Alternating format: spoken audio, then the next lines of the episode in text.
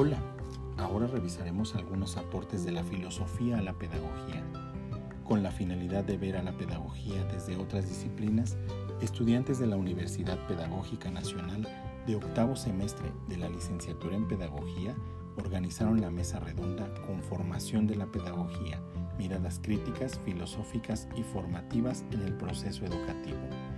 En la primer mesa, Fundamentos Filosóficos en la Pedagogía y la Educación, Escuela de Elea, Heráclito, Platón y Aristóteles, la doctora Escalera presentó el trabajo Unidad y Existencia, Movimiento y Cambio, Escuela de Elea y Heráclito, donde se revisó el pensamiento de Parménides, perteneciente a la Escuela de Elea.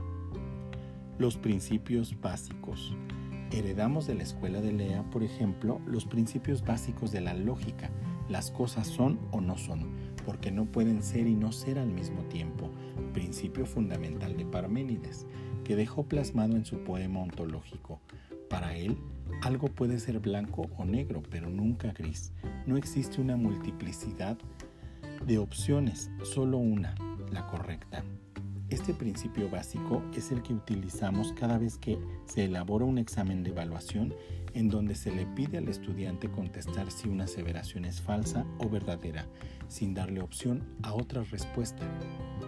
¿Qué hubiera pasado si en lugar de seguir el método parmenidiano de la escuela de Lea, hubiéramos seguido otro distinto, uno donde lo que es no es al mismo tiempo?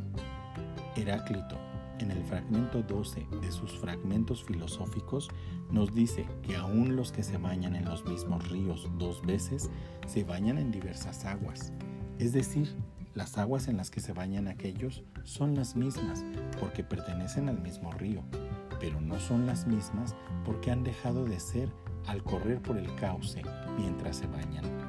Para Heráclito todo fluye, nada permanece en un ser fijo, no existe como para Parménides esa inquebrantable tensión entre el ser y el no ser, pues todo es para él un constante devenir. Dos soluciones para un problema. ¿Qué hubiera pasado si la humanidad hubiera seguido por el camino de Heráclito en el desarrollo de sus ideas y conceptos donde al mismo tiempo tendríamos dos soluciones para un mismo problema? Ahora, ¿Cómo sería la manera de educar y de hacer pedagogía siguiendo la perspectiva heraclitana donde la unidad se realiza mediante la armonía de los contrarios? Quizá así no nos hubiera sorprendido la dualidad de la luz, que se comporta como una onda y como un corpúsculo al mismo tiempo. Así el universo sería visto desde un paradigma diferente, lo mismo que la educación, afirmó la academia.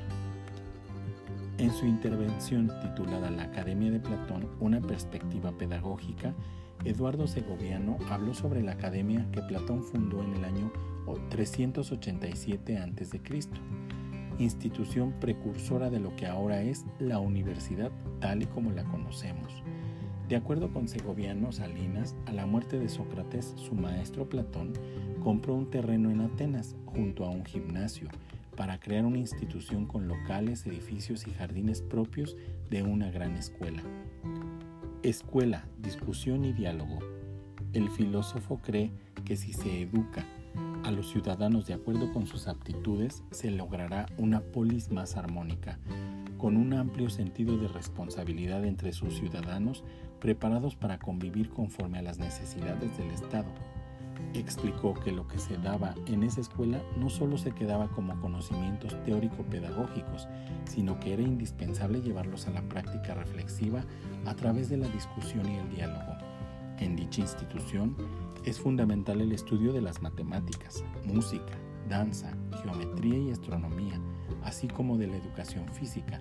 En resumen, su idea era formar al hombre de manera íntegra y no solo adiestrar o brindarle información enfadarse de un modo correcto. Por su parte, Raúl Estrada presentó su texto llamado Enfadarse de modo correcto no resulta tan sencillo, Aristóteles y el problema de las emociones, donde destaca cómo desde la filosofía nace el interés de estudiar un factor psicológico que ha estado presente en el mundo educativo sin que se le haya prestado el suficiente interés, el problema de las emociones. De acuerdo con Estrada Hernández, la importancia de estudiar el tema se debe a que los juicios de la realidad se hacen siempre desde la emoción que experimenta la persona, de la misma forma en la que los juicios pueden provocar estados emocionales que llevarán a nuevas interpretaciones de la realidad y de todos los factores que la determinan. Es por eso que cuestionó el hecho de que en las instituciones educativas no se preste más atención a este tema, pues solo se enfocan a fortalecer la inteligencia racional y dejan de lado las emociones o solo las abordan por conveniencia, porque así lo requiere la educación por competencias. De esa manera únicamente se nos instruye en ellas, pero no se nos enseña a formarlas para nuestro propio progreso. Autorregular emociones. Estrada Hernández sostuvo que desde su punto de vista el conocer y autorregular las emociones en la educación debe ser un proceso continuo y permanente a realizar a lo largo de toda la vida, porque el aprendizaje emocional se logra a través de la experiencia.